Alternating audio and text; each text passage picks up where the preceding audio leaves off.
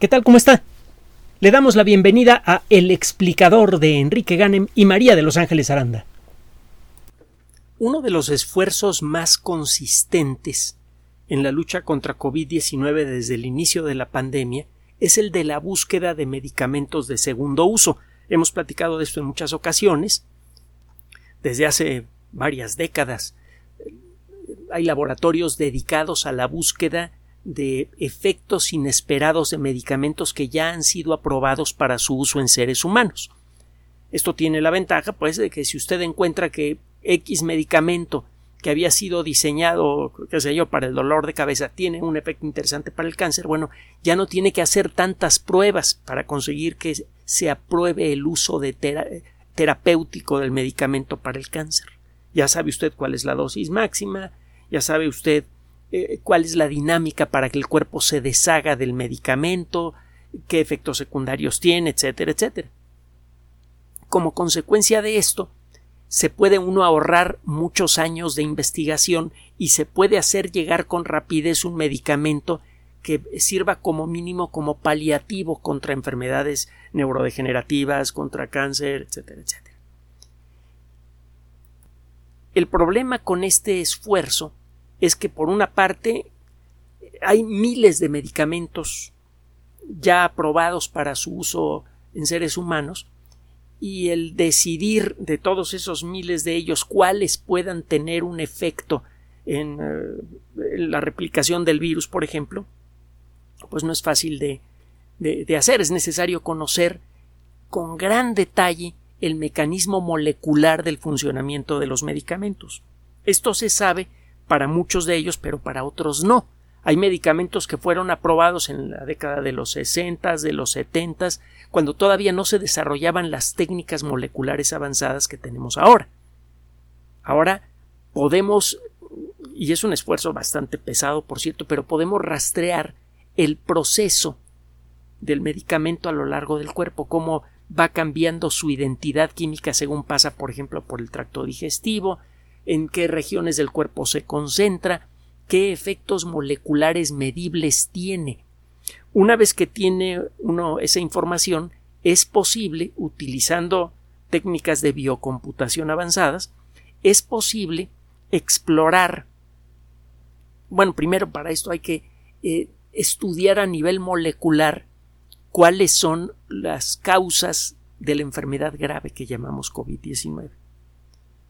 Una vez que entendemos esas causas moleculares, ahora sí, con un sistema avanzado de biocomputación, un sistema eh, que, que entiende de biología molecular pero de manera muy profunda, usted puede ver si los efectos moleculares conocidos de un medicamento pudieran en algún momento dado interferir con algún proceso molecular fundamental para la replicación del virus. Es un trabajo de locos. Ese es un problema que tiene a final de cuentas solución con la ayuda de sistemas de cómputo grandes, con eh, técnicas de inteligencia artificial y desde luego con la experiencia única de los expertos en biocomputación, una experiencia que no tienen ni los expertos en cómputo ni los eh, biólogos normales. Otro problema que eh, subrayamos desde el principio y lo vamos a repetir al final de esta cápsula para que no se automedique, es que cualquier rumor sobre un posible segundo uso de algún medicamento puede generar problemas graves. Han ocurrido varios casos con eh, la pandemia de COVID-19. Acuérdese lo que se decía de algunos medicamentos que ayudan a tratar parasitosis, cuyo efecto en seres humanos es bien conocido, y se llegó a decir que esa era la solución para COVID-19, la gente los compró en grandes cantidades, incluso hay gente que se negó a vacunarse como consecuencia de esos eh, medicamentos, que resultaron ser inútiles contra COVID-19. Y algunos de esos medicamentos, además, tomados de manera descuidada, pueden producir ceguera, pueden producir incluso hasta la muerte vamos a, como le dije antes, vamos a eh, revisar este punto con detalle al final. Hay una eh, noticia publicada, un artículo de investigación publicado en Scientific Reports. Es un sitio electrónico que ofrece artículos de, eh, investigación científica avanzada, muchos de ellos gratuitos, que pertenece a Editorial Nature y del que hemos hablado en muchas ocasiones. El pasado, el pasado 10 de septiembre de 2021, de hecho lo teníamos, lo vimos desde el principio, pero teníamos otras cosas de qué hablar. El pasado 10 de septiembre de 2021 aparece publicado un trabajo en el que se presenta a un medicamento bien conocido que sirve para cosas que no tienen que ver con, con virus como una posible terapia efectiva contra COVID-19. Fíjese que dije posible. Este grupo de investigación lo que hizo fue tomar células humanas individuales en cultivo de tejidos, hemos platicado mucho de eso, toma usted eh, células humanas, eh, a veces incluso le modifica usted por allí algunos detalles del genoma para facilitar eh, su cultivo en grandes cantidades. Estos investigadores entonces cultivaron células humanas de aquellas que son susceptibles a ser atacadas por SARS-CoV-2. Ya hemos platicado que solamente aquellas células humanas que tengan en su membrana una cierta proteína pueden ser atacadas por SARS-CoV-2. Esa es la proteína a la que se agarra la proteína de pico del virus. Y una vez que el virus ha quedado fijo en la membrana de la célula, se disuelve en ella y el contenido del virus, el material genético del virus, entra a la célula. Bueno, esto solamente pasa en células que tengan una proteína que se llama ACE2, de la que ya hemos hablado en otras ocasiones. Usted cultiva grandes cantidades de estas células y con ellas puede usted probar el medicamento. Ahorita le voy a decir cómo. Estos investigadores entonces hicieron cultivos de tejido de células de mamífero susceptibles a SARS-CoV-2 y también tomaron hámsters con pequeñas modificaciones eh, para hacerlos susceptibles al mismo virus que ataca a seres humanos. Entonces tienen dos mecanismos diferentes para sembrar virus y luego tratar de bloquear su replicación. Usted pone primero una solución con virus, tanto a las células eh, cultivadas eh, en forma individual como a los, ah, a los hámsters y luego les empieza a dar con un cierto régimen algún medicamento que de acuerdo con su con su experiencia con eh, eh, incluso con su intuición probablemente podría tener un efecto interesante contra COVID-19. Para hacerle corta la historia, este trabajo habla de un medicamento que se llama Provenecid en los Estados Unidos se vende con el nombre de Provalan. Y es un medicamento que aparentemente no tiene nada que ver con el virus.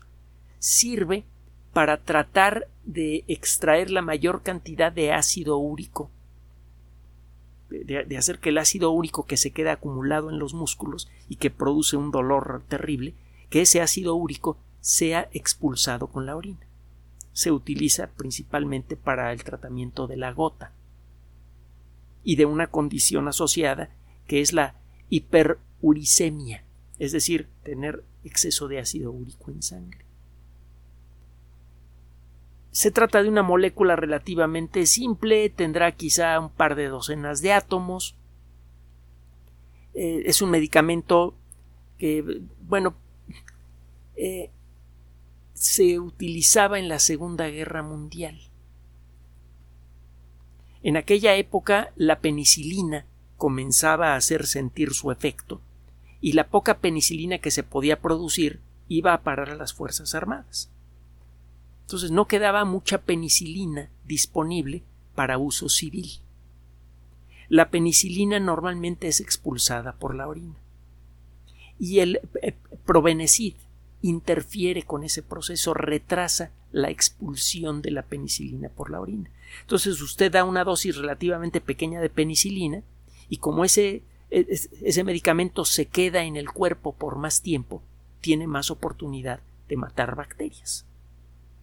Entonces con eso se pretendía y se consiguió en muchos casos eh, curar personas que tenían alguna infección grave con una dosis pequeña de penicilina. Fíjese desde cuándo se conoce. El provenecid también puede en algunos casos mejorar el rendimiento de atletas al eliminar ácido úrico en exceso. Esa sensación de cansancio y de dolor que siente usted en los músculos cuando los ha usado en exceso tienen que ver con la acumulación de residuos del metabolismo, por ejemplo ácido láctico y también ácido úrico. Si usted acelera la eliminación de esas sustancias, usted puede aguantar más ejercicio sin cansarse. Y es por eso que el Comité Olímpico Internacional decidió prohibir el uso de Provenecid en enero de 1988. Fíjese desde cuándo estamos, desde cuándo conocemos a este medicamento. Ya nos lo bueno, ya nos lo sabemos, ya se lo saben los médicos expertos en el tema, hasta dónde se puede utilizar. Tiene algunos efectos adversos, náuseas, pérdida de apetito, mareo, vómito, dolor de cabeza. Eh, va usted mucho al baño, desde luego. Eh, si usted llega a utilizarlo de manera incorrecta, puede incluso generarle otro tipo de problemas. Por ejemplo, se aumenta el riesgo de la, aparición de piedras en el riñón de ácido úrico. Y algunos efectos secundarios que afortunadamente son muy raros pueden poner en peligro la vida. Es un medicamento que no se debe utilizar sin eh, consejo y vigilancia médica. Es algo eh, eh, importante porque ya sabe que muchos medicamentos a veces se pueden conseguir sin receta médica. Eso no significa que no sean de uso delicado. Algunos derivados de la cortisona se consiguen sin receta médica y es peligrosísimo utilizarlos si no hay un buen motivo para ello. Y la única persona que realmente puede determinarlo es un médico. Entonces, le digo esto para que por favor, por favor, no se autorrecete. Aunque sea un medicamento fácil de conseguir. Provenecid es el, principio activo. Bueno, ¿qué encontraron estas personas? Para hacerle la historia breve, toman a sus ratoncitos, bueno, a sus hámsters, y toman a sus cultivos de tejido. Y para esto ya habían realizado un trabajo que se llama de exploración de alta capacidad. Es una mala traducción del término High Throughput Screening. Existen técnicas moleculares que le permiten a usted evaluar rápidamente a muchas sustancias diferentes para ver si tienen un cierto efecto particular. Sabemos que los virus necesitan de la maquinaria molecular de la célula para replicarse. Los virus son, a final de cuentas, gotitas de proteína, que pueden tener varios tipos de proteínas diferentes, rellenas de ácido nucleico. Ese ácido nucleico puede ser el famoso ADN o el ARN. Muchos virus peligrosos son de ARN. Por ejemplo, SARS-CoV-2.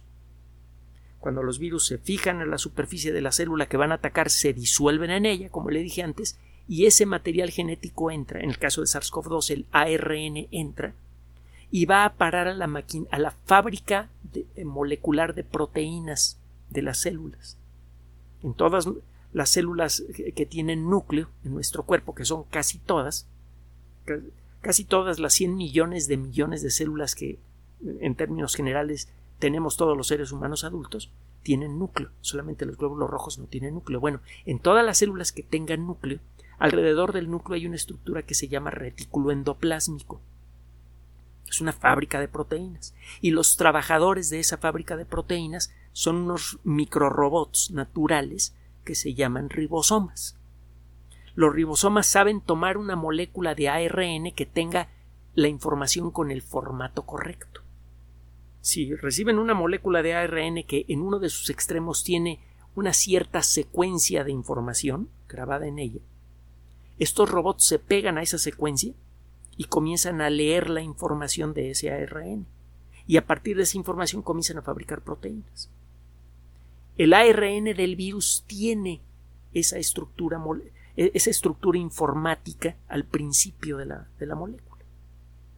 Se ve molecularmente como si fuera un ARN mensajero que viene del núcleo de la célula. Normalmente la célula saca fotocopias de los genes escritas en ARN mensajero con, con el formato apropiado y los ribosomas leen esa información y fabrican las proteínas que necesita la célula para vivir. El ARN del virus se comporta como si fuera un ARN mensajero, solo que da instrucciones para crear proteínas y esas proteínas lo único que saben hacer las proteínas pueden tener muchas funciones diferentes, las proteínas generadas por el ARN del virus sirven para construir copias del virus. Entre otras cosas, una de las proteínas que son producidas por la lectura del código genético del virus es una proteína que sabe hacer fotocopias de ARN. Esa proteína se dedica a sacar fotocopias del ARN original del virus. Y esas fotocopias empiezan a ser rodeadas por las proteínas virales que también son fabricadas en, el retículo endoplásmico. el retículo endoplásmico se pone a fabricar las partes de los elementos proteicos que van a formar a la cubierta del virus, a la cápside, y también se ponen a hacer fotocopias del ARN del virus. La célula se empieza a llenar de copias del virus, los empieza a arrojar hacia afuera, el ritmo con el que esto ocurre empieza a aumentar según se va enfermando más y más la célula hasta que la célula revienta. Y en el camino, pues a lo mejor arrojó más de 100.000 copias del virus a la sangre. Esos virus circulan por todas partes, empiezan a pegar a células susceptibles y si no es detenido el virus se puede generar el problema que llamamos COVID-19. Entonces, ¿qué es lo que hacen estos investigadores? Se han hecho trabajos de, en donde se examina una gran cantidad de sustancias ya conocidas de valor terapéutico, una gran cantidad de moléculas de valor médico se utilizan en, muchas, eh, en muchos medicamentos para ver si de alguna manera inesperada esos medicamentos bloquean la producción de ARN. Si hay algún proceso de interferencia en la producción de ARN. Estos medicamentos quizá podrían servir en la lucha contra SARS-CoV-2. ¿Por qué? Porque acuérdese que una célula infectada necesita fabricar copias del ARN del virus para poder construir alrededor de esas copias del ARN del virus la cápside y así queda el virus completo. Si usted bloquea la producción del ARN mensajero, se empiezan a producir cápsides vacías que no tienen ARN adentro.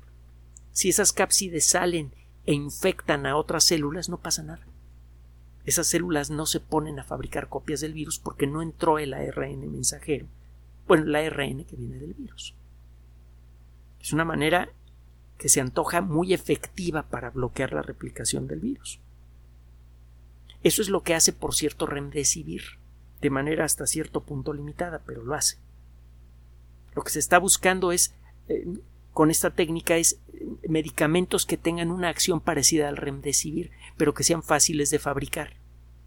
El remdesivir nada más lo fabrica un laboratorio, eh, solamente se puede aplicar en forma intravenosa, tiene una serie de limitaciones y por eso es prácticamente desconocido fuera de los Estados Unidos. Pero si de pronto encuentra usted que un medicamento que ya se utiliza desde hace muchos años para tal o cual enfermedad tiene un efecto de bloquear la producción de ARN parecido al, al de remdesivir, y resulta que funciona contra COVID-19, pues es una bendición. Porque de pronto puede usted empezar a darle ese medicamento a los pacientes que están entrando al hospital para tratar de cortar la sobreproducción de virus y de esta manera reducir la probabilidad de que estas personas desarrollen enfermedad grave. Entonces, ¿qué es lo que hace? Utilizando técnicas avanzadas que no estaban disponibles eh, hace, hace pocos años, con estas nuevas técnicas usted puede meter eh, en, unos frasquitos especiales un montón de medicamentos diferentes, centenares o incluso miles de ellos, y puede someterlos a un proceso que sirve para identificar si esos medicamentos bloquean la producción de ARN. De esta manera usted puede de pronto toparse con la sorpresa de que un medicamento que sirve para tratar el exceso de ácido úrico en sangre tiene un efecto espectacular en la reproducción de SARS-CoV-2. Y vuelvo a subrayar, es espectacular en el laboratorio. Se utilizaron eh, células eh, humanas y otro tipo de células que vienen de simios pero que se comportan como células humanas, las células Vero E6, para hacer experimentos una vez que se pasó por este primer proceso en el que se señaló como un posible agente antirreproducción de ARN a la provenecid. Lo que se hizo fue entonces hacer cultivos de células que se sabe que se infectan con SARS-CoV-2, se les infectó con SARS-CoV-2 y se les dio una dosis pequeña de este medicamento. Y el resultado, pues mire, eh, en muy poco tiempo, en menos de 24 horas, la reproducción del virus se había caído al suelo.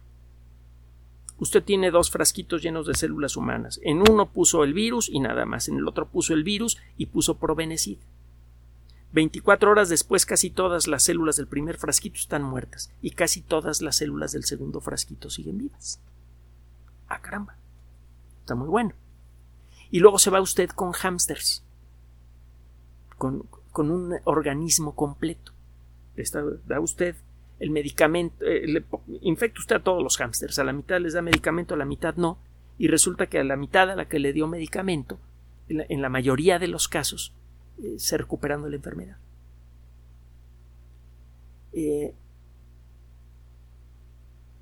esto sugiere que Provenecid podría convertirse en un complemento de Remdesivir, pero a diferencia de Remdesivir, se puede conseguir en farmacias, se fabrica en grandes cantidades y eh, parece, esta es la evidencia que hay hasta el momento, parece que en, dos, en el mismo tipo de dosis que se le da normalmente a seres humanos, en dosis que sabemos que el cuerpo humano puede manejar, se da este efecto de inhibición de la reproducción de SARS-CoV-2.